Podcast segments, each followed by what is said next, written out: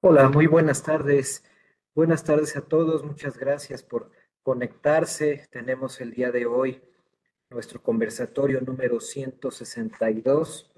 Hoy, miércoles 6 de diciembre, tenemos a un invitado de casa. Tenemos al licenciado Ricardo Yair Palomino Segovia. Él es licenciado en Contaduría, titulado por la Facultad de Contaduría y Administración de la UNAM, certificado en 2023 por el Instituto Mexicano de Contadores Públicos, recientemente nombrado como uno de los fiscales más importantes de 2022 por la revista Defensa Fiscal.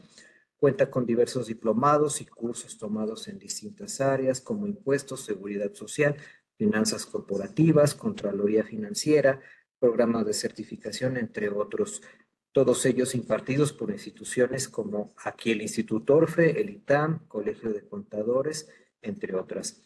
En cuanto a su experiencia profesional, cuenta con una gran experiencia en despachos contables y fiscales del 2010 a la fecha.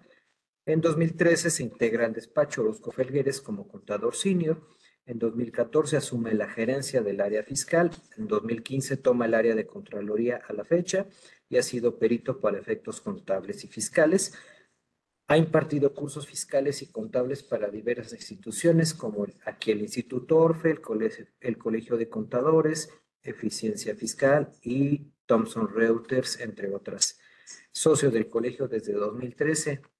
Ricardo, muy buena tarde. ¿Cómo estás? Bienvenido. De parte del maestro Carlos Orozco Felgueres, te damos la, la bienvenida y también a todos los los que nos hacen favor de conectarse. Muchas gracias.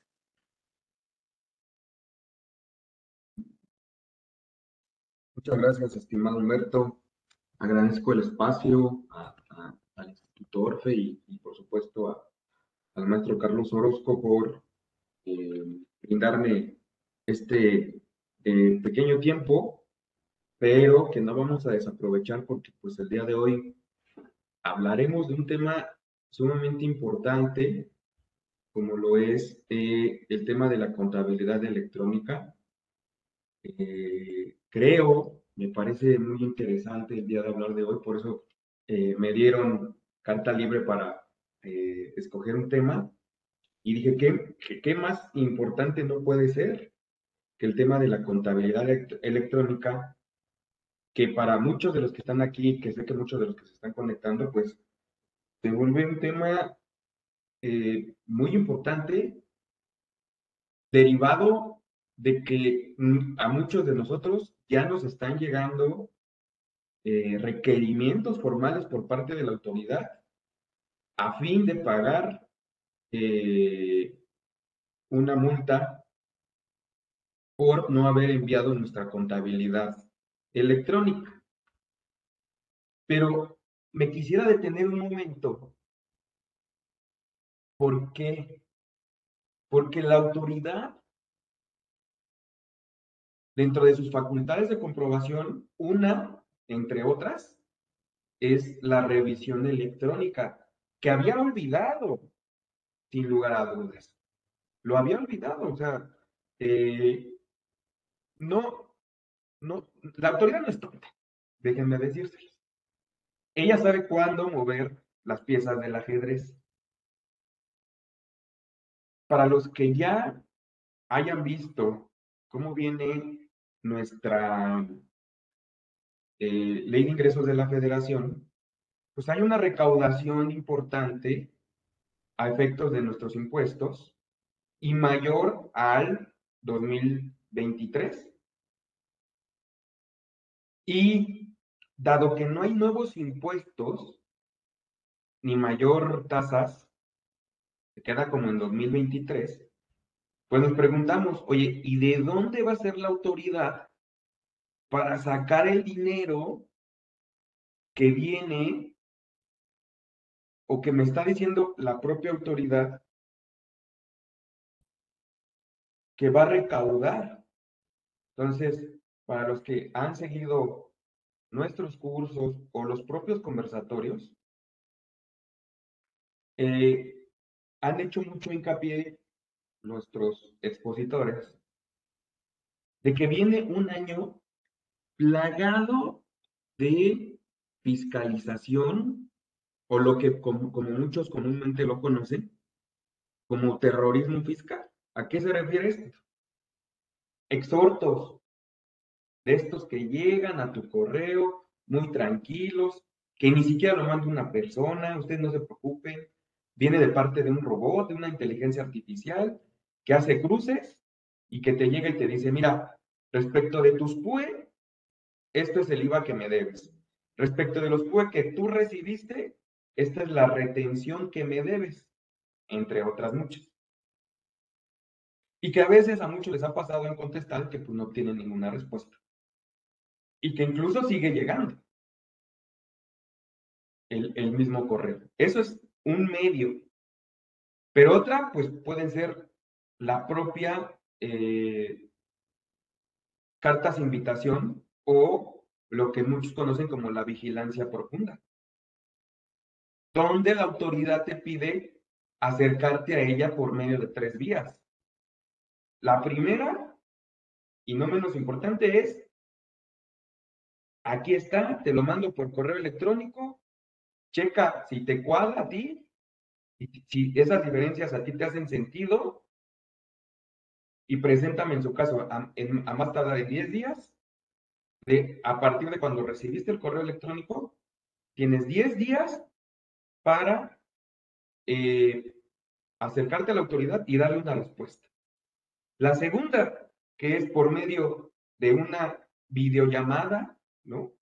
Acercarte a la autoridad y como un gestor del SAT, un ejecutivo del SAT, te dice, mira, esto es lo que, lo que encontró eh, eh, esta inteligencia y estas son las diferencias.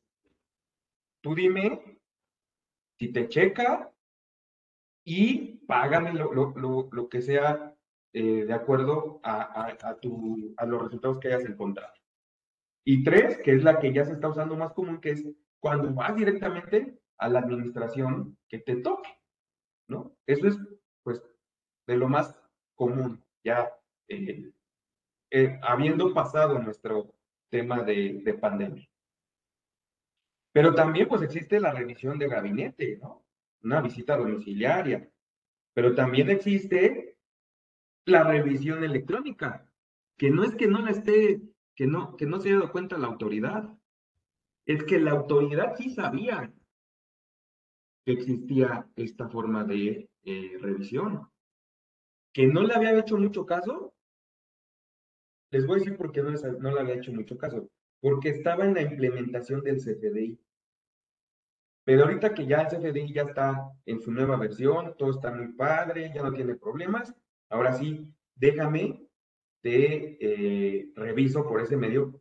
Y de entrada, lo que quiso hacer la autoridad es, mira, aquí está la multa por no haberla enviado. Pero a, a eso es lo que menos me voy a referir el día de hoy. A lo que me quiero referir el día de hoy es que tienen mal elaborada la contabilidad, señores.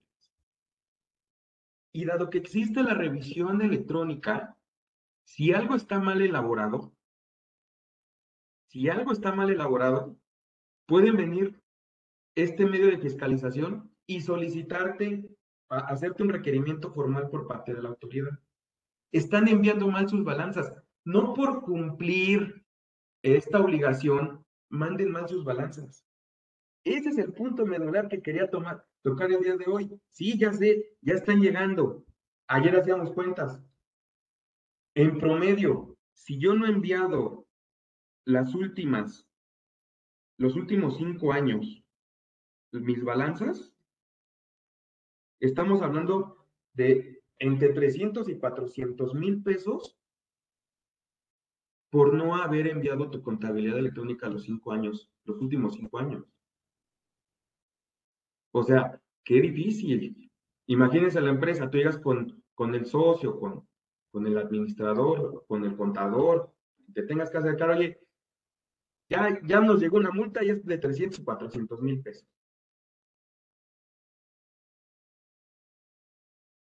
Díganme ustedes si no es difícil.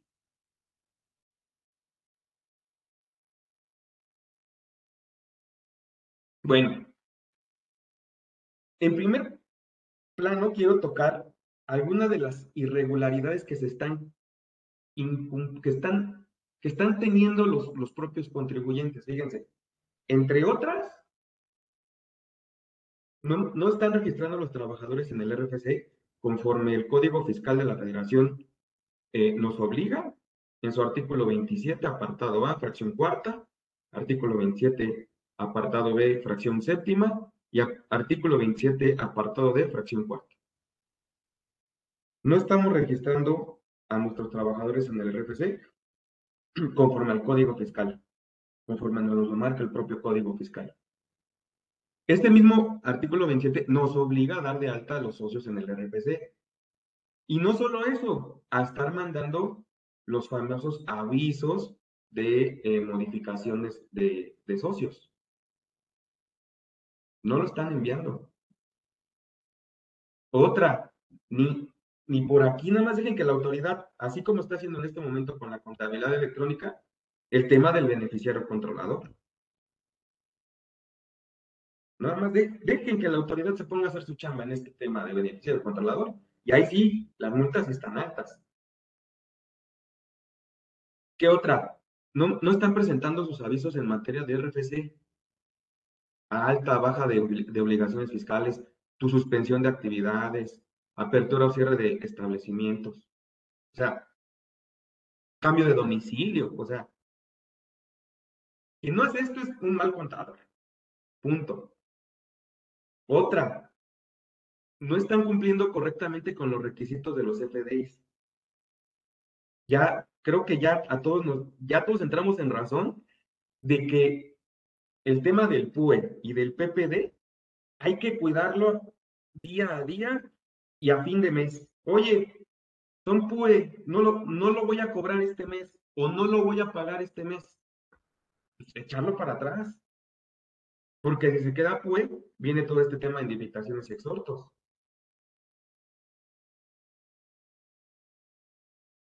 Otro, no estar localizado en tu domicilio fiscal. Ay, ¿qué me va a pasar, Ricardo? Nada más deja que te restringan tu sello para ver eh, si no haces eh, este tipo de eh, aclaraciones con la autoridad.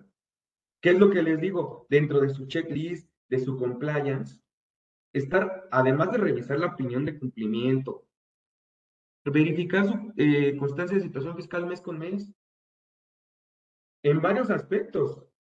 Número uno, a lo mejor la autoridad ya me cambió como persona moral de régimen. Ya se dio cuenta que no me tocaba estar en reciclo y me manda régimen general. Otra, por ahí en algún apartado, domicilio no localizado, híjole, pues estás a punto de que te, restringan tu sello. Otra, que tu actividad económica esté de acuerdo al objeto de la empresa y lo que estás realizando realmente. La autoridad con la mano en la cintura, así se los digo, puede realizar el cambio de actividad económica. Es una reforma que se dio en 2022. ¿Cómo? Pues fácil, agarra y ve todos tus FDIs y dice, en, tu, en tu constancia dice arrendamiento, pero estás emitiendo puros FDIs de servicios profesionales. Pues claro que te va a hacer el cambio a servicios profesionales. ¿Lo puede hacer la autoridad? Claro que sí. Y se nos está yendo, o sea, a veces pensamos, no, la autoridad no hace su chamba. Claro que la hace. Por eso invirtió tanto el tema de la inteligencia artificial, estos robots, este, eh, información en la nube. Claro que hace su chamba. Por eso, parte de su compliance, parte de su control interno es revisen mes con mes su constancia de situación fiscal. Y no me refiero nada más a la persona moral, me refiero también a la persona física. Otra, y díganme si esto no es cierto. No elaboran su contabilidad conforme a la ley la propia resolución miscelánea, es el inciso 281.5, que es eh, el sustento para enviar la contabilidad electrónica, nos dice, palabras más, palabras menos, que se entiende por contabilidad la que elabora el contribuyente conforme a las normas de información financiera. La misma eh, autoridad nos lo dice. Y eso de que contabilidad fiscal, o sea, no se inventen, no hagan un monstruo. La contabilidad es conforme a las normas de información financiera, punto. Para todo lo demás, para todo lo fiscal, pues existe eh, la conciliación contable fiscal. Que yo siempre les digo, elaboren esta conciliación mes con mes y vean cómo van a terminar. ¿A qué socio, a qué empresario no le gusta recibir? Oye, mira, así es, así es como vamos y así es como va a terminar. Esa conciliación es como un presupuesto fiscal. Eso apúntenselo también en su control interno. Elaborar de manera anticipada tu conciliación contable fiscal. Pero regresando a mi idea principal, la contabilidad se elabora conforme a las NIT. Luego me encuentro a contadores casos de la vida real. Oye, ¿por qué estás depreciando este esta computadora al 30%? Porque así lo dice la ley. No, o sea, la ley no te dice, la, norma de información financiera no te dice, y las depreciaciones se harán conforme a, la ley de impuestos sobre la renta en su artículo 32. Discúlpenme, pero no. Hay que hacer las cosas bien hechas. Y más en tema de contabilidad. Porque repito, el tema que quiero tocar, que quise tocar hoy, es derivado a que estamos haciendo las cosas mal en materia de contabilidad. Y luego nos encontramos con que los papeles de trabajo, a efectos del impuesto sobre la renta, del impuesto al valor agregado, no es congruente con nada, ¿no? Aquí está, oye, ¿cómo veo esto en la contabilidad? Pues no lo sé, yo, yo prefería hacer el papel eh, de trabajo extra libros, así, así me han contestado. Híjole, extra libros, ¿eso qué es? Eso es una doble contabilidad y eso lleva multa. Aquí los, los abogados que nos acompañan, díganme si no es cierto.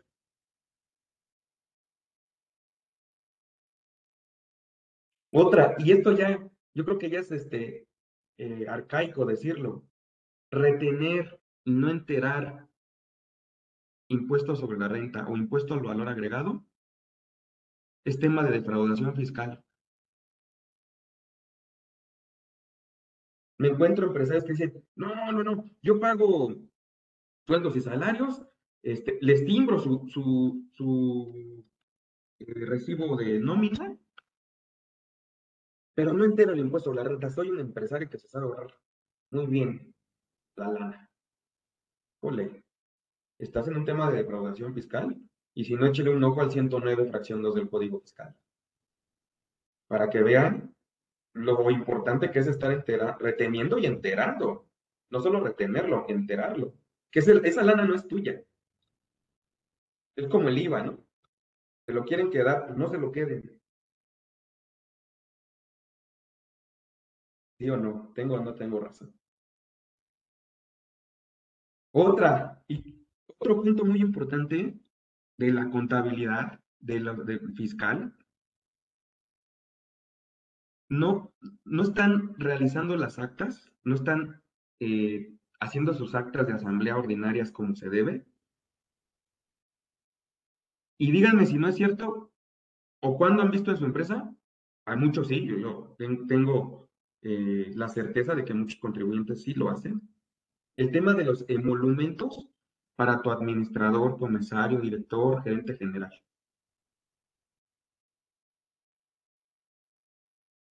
¿Ok? Y esto es materia de esquema reportable. Léanse el artículo 199 del Código Fiscal de la Federación, fracción 6, inciso C, y van a ver por ahí que no pagar este tipo de monumentos es tema de esquema reportable. Y todavía le pregunta a la autoridad, ¿tienes esquemas reportables? No. No, ¿cómo crees? No. Quien tiene esquemas reportables es mal contribuyente. ¿Cómo lo haría? Ahí, ahí está un punto muy importante. No, o sea, no pagamos emolumentos.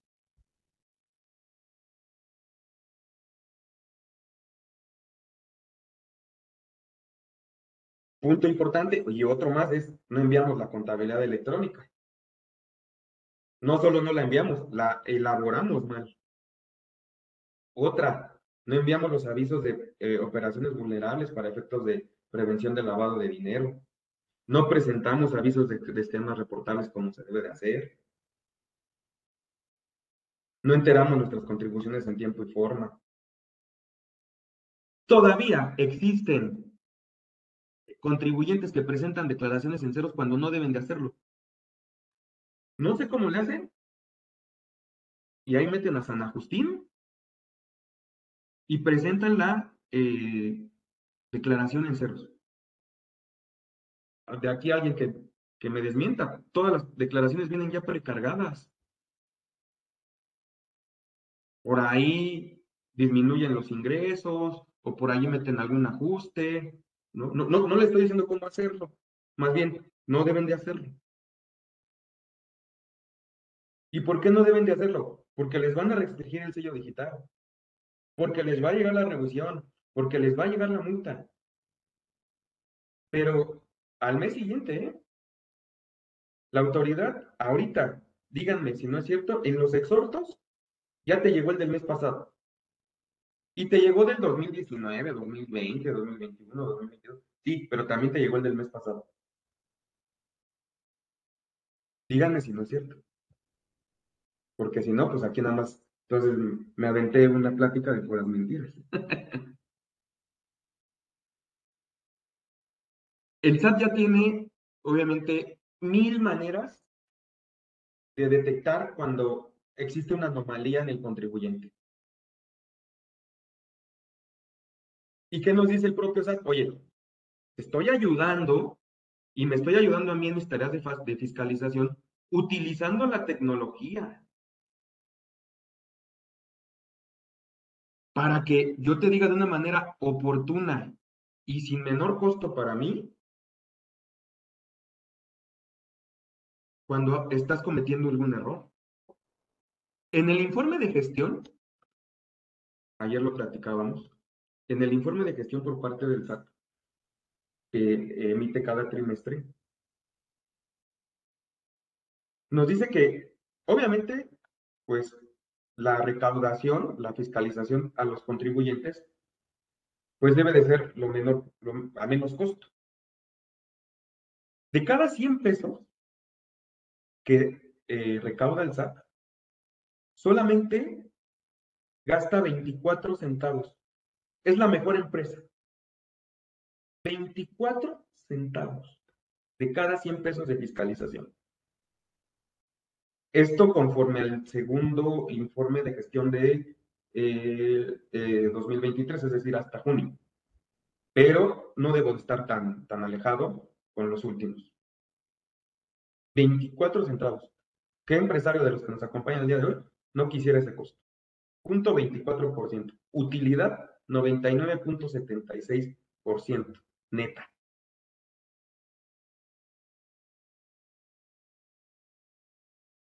Imagínense, o sea, esto está de locos. Y nada más para que lo apunten, ¿cuál es el fundamento para tener mi contabilidad al día y tenerla en mi domicilio. Fíjense. Esto sí no me lo sé de memoria, pero tengo aquí eh, un apunte. Fíjense, artículo 16 de nuestra Constitución, que en una parte nos dice, en visitas domiciliarias podrán exigir la exhibición de libros, papeles indispensables para comprobar que se han acatado las disposiciones fiscales. Pues, obviamente nuestra Carta Magna. Obligación de los comerciantes en el Código de Comercio, artículo 16 y 33 que nos obligan a llevar la contabilidad. Artículo 28 y artículo 30 del Código Fiscal de la Federación conceptos que integran nuestra contabilidad. Artículo 76 de la Ley del Impuesto sobre la Renta, obligación de llevar contabilidad a efectos de las personas morales. Artículo 33 de nuestro reglamento del Código Fiscal de la Federación, qué documentos y requisitos debe cumplir la contabilidad. Y por último, las normas de información financiera, que es las, las que nos dice cómo hacerlo.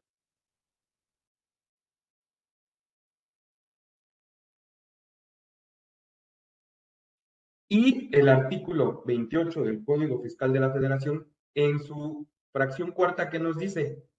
Nos dice, bueno, las personas que de acuerdo a estas disposiciones fiscales estén obligadas a llevar contabilidad, fracción cuarta, deberán ingresar de forma mensual su información contable a través de la página de internet del SAT, de conformidad con reglas de carácter general que se emitan para tal efecto.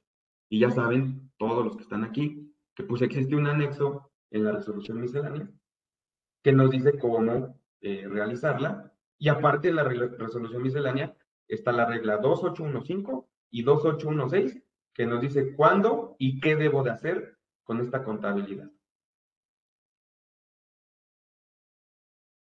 Ahora, también me ha pasado mucho que algunos contribuyentes dicen, bueno, yo ya me suspendí, ya no tengo por qué enviarla. Tienes razón, pero únicamente en el periodo en el que estés eh, suspendido. Es decir, yo me suspendo en diciembre del 2023, a partir de diciembre de 2023 y hasta que termine mi suspensión, no deberé de ingresarla. Pero no porque esté suspendido, no tengo la obligación de enviar lo anterior. ¿Me puede llegar una multa? Claro que sí. Todavía llegan con el SAT y le dicen, yo estaba suspendido. Sí, pero para atrás. ¿Por qué no la mandaste? Pues por eso metí la suspensión para que no me estuvieran requiriendo. Sí, pero para de, diciembre de 2023, como es mi ejemplo, en adelante, no para atrás.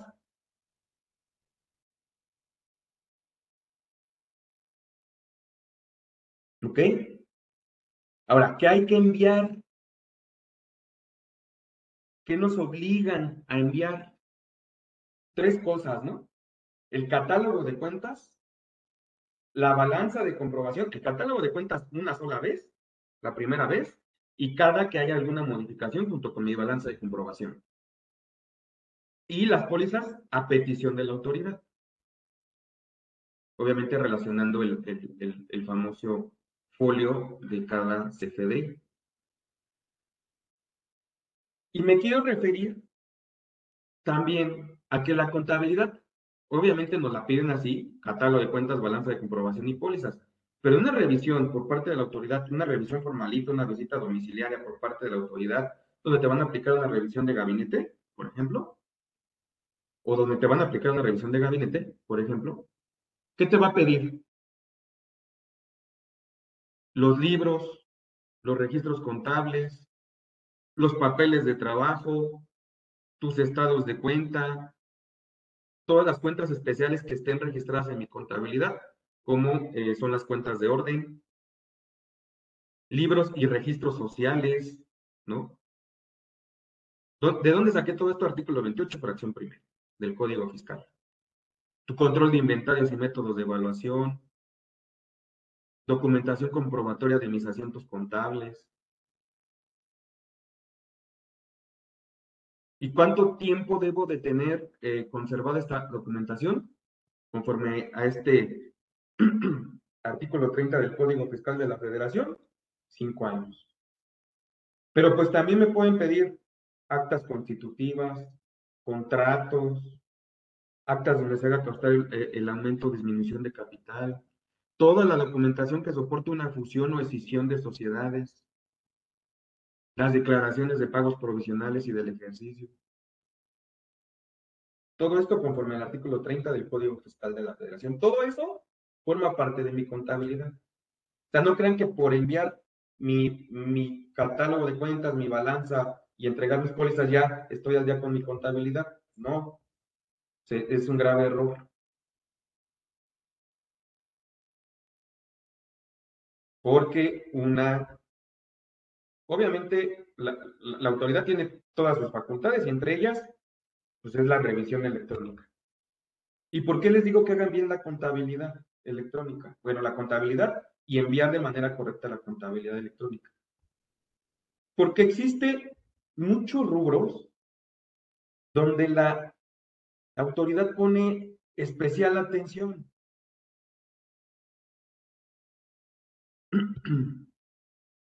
Fíjense, me voy a adelantar un poquito a mí, al material que estoy utilizando, pero fíjense, nada más, hasta se les va a erizar la piel. Gastos varios. No existe. Esa, esa cuenta no existe. No, o sea, cuando ustedes vean, si a ustedes les toca elaborar la contabilidad, alguien la llevaba o les toca auditar, eliminen esa cuenta. Oye, que son pasajes, que son gastos eh, pequeños, está bien, pues ponle el nombre que deba de ser. Porque la autoridad la ve y de inmediato te la hace no deducible. Tal, esto a mí no me sirve.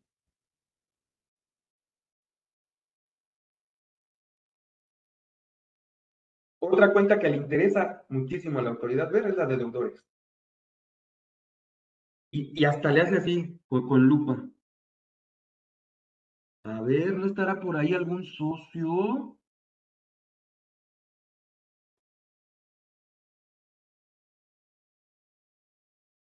¿Por qué?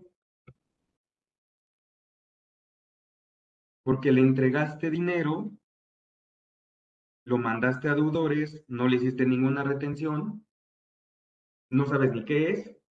¿Qué dice la autoridad? Pues esto es dividendo ficto, mano. Pásame el ISR, ¿no? Piramídalo y me pasas el impuesto sobre la renta. Porque es dividendo ficto. Y luego dice, ah, bueno, bueno, bueno, no están. Pero a ver, vamos a seguir viendo acreedores. ¿No estará por ahí el socio? ¡Ay, mira, ahí está el socio! ¿Eso qué creen que es? Ya sé, me va a decir, pues es un pasivo porque le debemos al socio, porque nos mandó dinero. Pero ¿qué creen? Que si no tienen ningún tipo de soporte, documentación comprobatoria de qué se refiere ese ingreso, ese, esa entrada de dinero, ¿qué creen que hace la autoridad? Ingreso omitido. Pásame el impuesto sobre la renta, mano. Igualito pasa con las aportaciones de capital que no tienen ningún sustento. ¿Qué dicen? En vez de mandarlo a acreedores, mándalo a capital. ¿No hay acta de asamblea? ¿De verdad? ¿Me estás diciendo que no hay acta de asamblea? Así les voy a preguntar el SAT. Pues también estás omitiendo el ingreso. Préstalo para acá.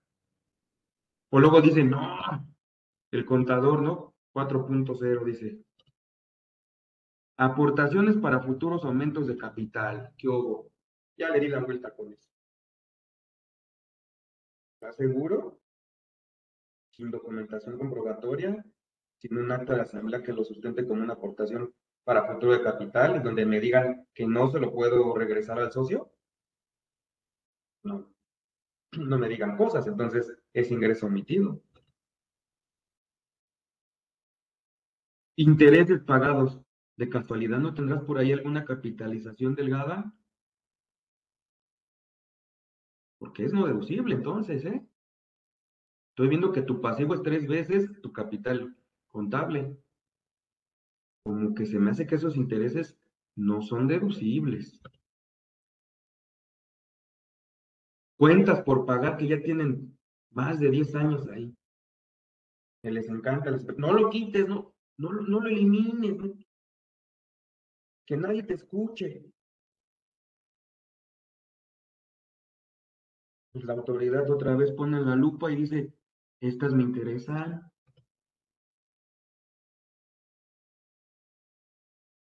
Otra, depósitos no identificados. Híjole, no lo hagan, contadores. Se los ruego. Pues como es un ingreso que no identifico, pues no pago el impuesto, dicen. ¿Y qué dice la autoridad? Pues a mí me vale lo que tú sepas qué es, pues págame el impuesto. Es que de la nada entró al, banco y no sé de quién es. Pues chécalo, pero mientras págame el impuesto. No utilicen esa cuenta de depósitos no identificados.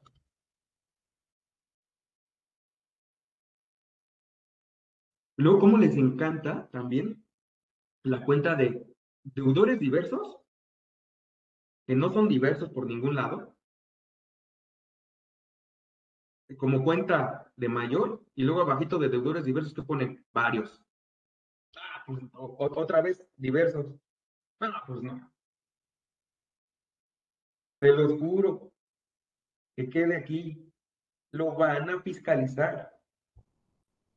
Eso es la revisión electrónica.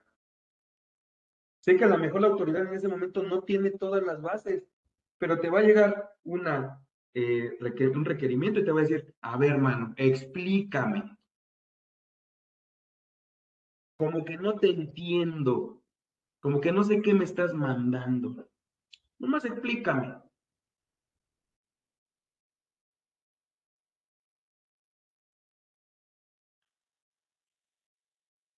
Otra, la de otros ingresos, tengan mucho cuidado. Pero mucho cuidado. Porque en ocasiones me refiero a aquella que, manejan que dicen, no, pues esta, ahí lo dejo y no pago el impuesto. Otros ingresos, pues tú mismo lo estás diciendo, es otro ingreso. Pues págame el impuesto. ¿A qué me refiero? ¿A qué, a qué voy? Llámenle las cosas como deben de ser. Y que sean muy claros en las cuentas que utilizan. Ya se acordarán de mí las personas que estamos reunidas el día de hoy. Si les llega alguna revisión electrónica, tocamos madera, pero si les llegara, se van a acordar de mí ese día. Van a decir, Ricardo dijo en aquella ocasión que estas cuentas eran muy importantes. Una última. Impuestos por pagar. Díganme si no, en algunas empresas que no depuran su contabilidad, traen por ahí yeto pendiente de pago, ISR por pagar, IVA por pagar, IEPS por pagar. ¿Y qué dice la autoridad? ¡Ah! Órale, qué padre, qué bueno que las traigas ahí. Pues entéramelas, ¿no? Me gusta, me gusta, oye, qué buena onda, pues está muy bien tu, tu, tu balanza, pero ¿por qué la traes ahí desde hace 3, 4 años? ¿A poco de verdad sí me lo debes?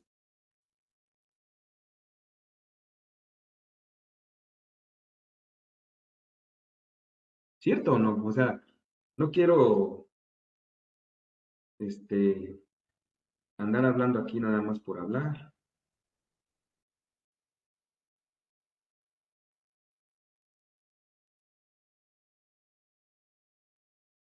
Ahí está, para que no digan que Ricardo está de mentiroso. Contador casos de la vida real. IETU 2012, 172 mil pesos.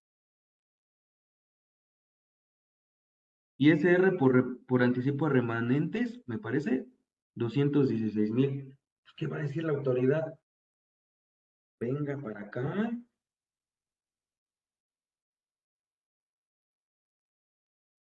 Fíjense, esta empresa trae 93 millones de pesos de eh, capital social. Qué padre, pero ¿qué va a decir la autoridad? A ver, exhíbeme la documentación comprobatoria que esos 93 están en actas. ¿Y qué dice el contador? No, pues es que aquí nunca hacemos actas de aumento o disminución de, capital. Ole, qué grave. Por eso, repito, hay que apegarnos a las normas de información financiera y lo que yo siempre digo, tener a la derecha del contador a tu abogado. Decir, a ver, tu abogado, ¿cómo ves? Pues si no, nada más es enviar por enviar.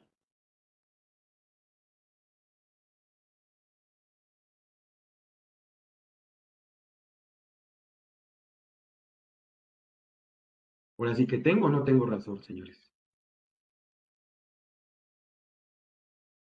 Bien. Ahora, el artículo 111, 111, nos dice que puede generar prisión de tres meses a tres años. ¿Quién? Fíjense, registre sus operaciones contables, fiscales o incluso sociales, ¿no?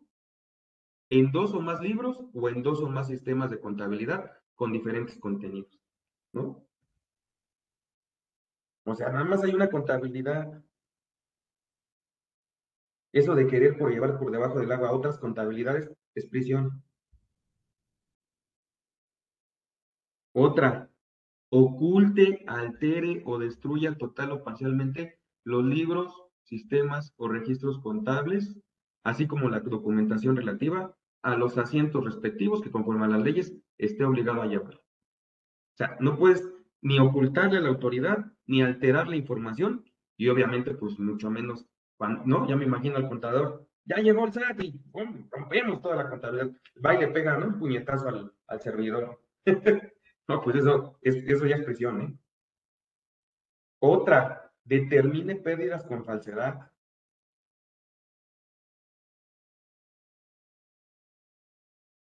Otra,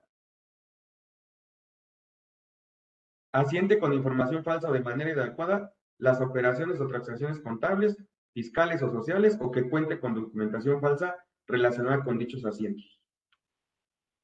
Asentar información falsa.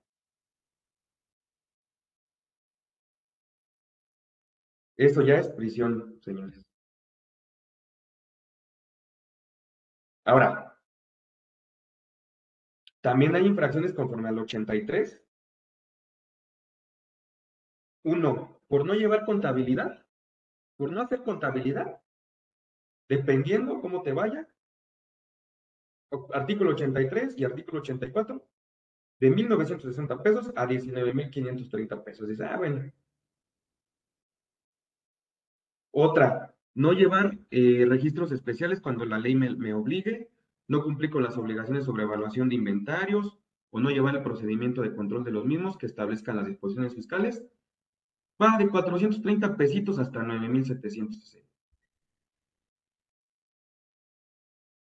llevar mi contabilidad de forma distinta a como las disposiciones del código me lo exigen, igual, de 430 pesos hasta 9,760. No hacer asientos contables, hacerlos incompletos, inexactos, identificar de manera incorrecta su objeto o hacerlo fuera de los plazos respectivos, así como registrar los famosos gastos que inexistentes pues va de 260 pesitos hasta 4,740. Y del 55 al 75% del monto cuando registre un gasto inexistente. Y otra, no conservar mi contabilidad y, o ponerla a disposición de las autoridades por el plazo que establezcan estas disposiciones, desde 1,030 pesos hasta 13,480 pesos. ¿Dónde estoy eh, revisando esto? Artículo 83-84 del eh, Código Fiscal de la Federación. ¿Por qué les he hecho tanto, tanto, tanto hincapié en estos minutos de las famosas NIF? Porque estas están presentes en todo, ¿no? En, materia eh, contable.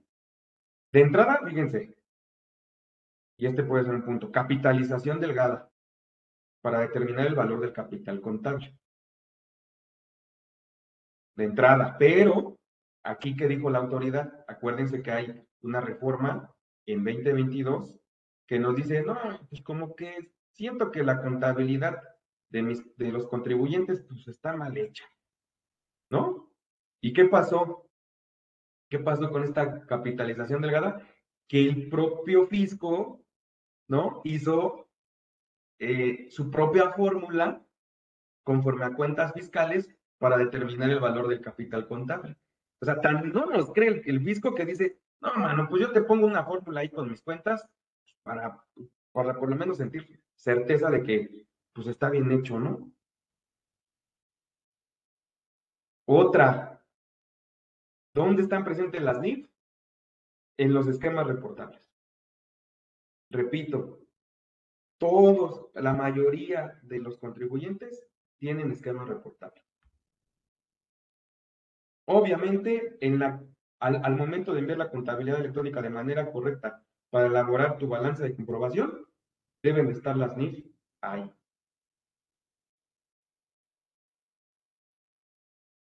Para acreditarle a la autoridad que están debidamente registrados mis gastos, están presentes las NIF. Al momento de realizar la declaración anual, al momento de presentar mis estados financieros en la anual, ¿cómo están elaborados? Pues están elaborados conforme a las NIF.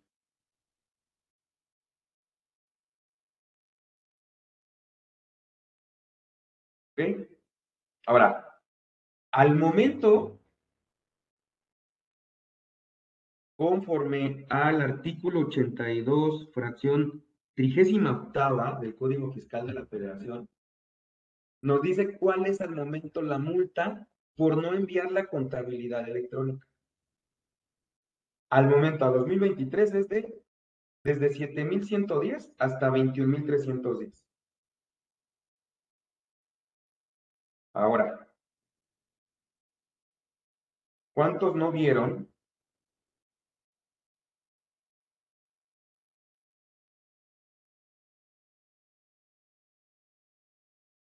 esta. Estuvo llegando ahí por muchos medios.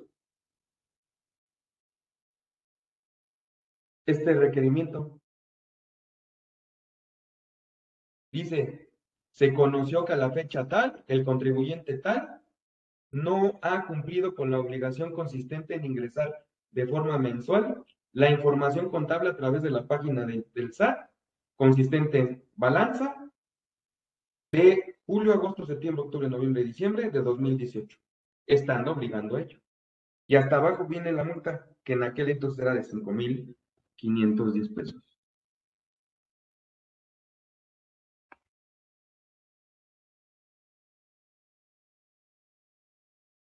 ¿Ok? Bueno, entonces, ¿Quién nos pone las bases para enviar la contabilidad electrónica? Pues el Código Fiscal de la Federación, pero este te manda a la regla eh, de resolución miscelánea, que es la regla 2815, que te dice de entrada a la 2815 qué debes de enviar. De entrada es el catálogo de cuentas. ¿no? Dos, la balanza de comprobación que incluya saldos iniciales bien elaborada, señores. Ya les di algunos tips de qué no, o sea, qué, qué deben de cuidar. Y tres, las pólizas y los auxiliares de cuenta de nivel mayor o su cuenta de primer nivel eh, que, que, incluyan a detalle con el que los contribuyentes realicen sus registros contables. Obviamente esto es a petición de la autoridad.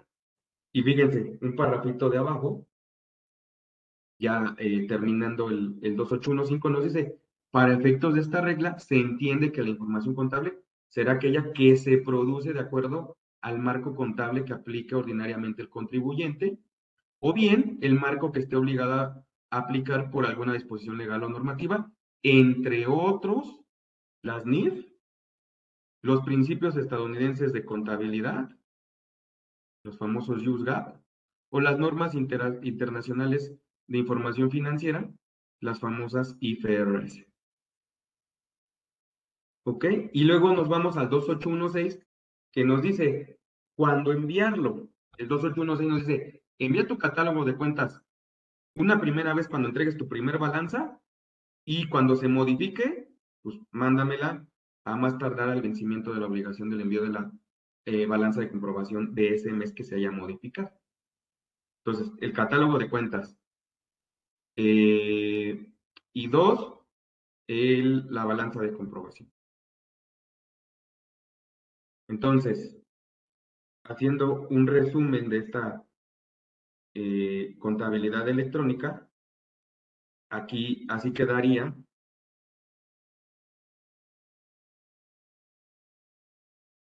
las fechas en que debo de enviarla.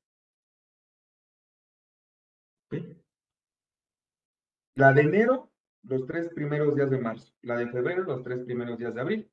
y así eh, subsecuentemente. Pero hay algo que se le va mucho a los contribuyentes. Adivinen qué es. Y por ahí van a llegar más multas. Díganme cuántos de aquí envían su póliza ajustada, que fue con la que ya eh, elaboraron su declaración anual. Y nos dice, la de morales ajustada debe ser el 20 de abril y la de físicas ajustadas el 20 de mayo. Hasta todavía te da más tiempo, ¿no? Después de tu anual, todavía te da chance el, SAT de enviarla un poco, un poco después de haber eh, presentado tu declaración anual. Por si lo necesitaras, ¿no? Y díganme cuántos de ustedes están enviando, pero están enviando estas y se les está olvidando la ajustada.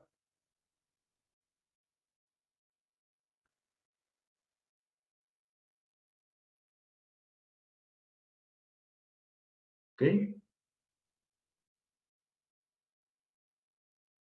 Bueno, pues de mi parte es todo. Eh, no sé si tengas algo más, mi estimado Humberto. Y bueno, agradecer a todos los que se conectaron el, el día de hoy.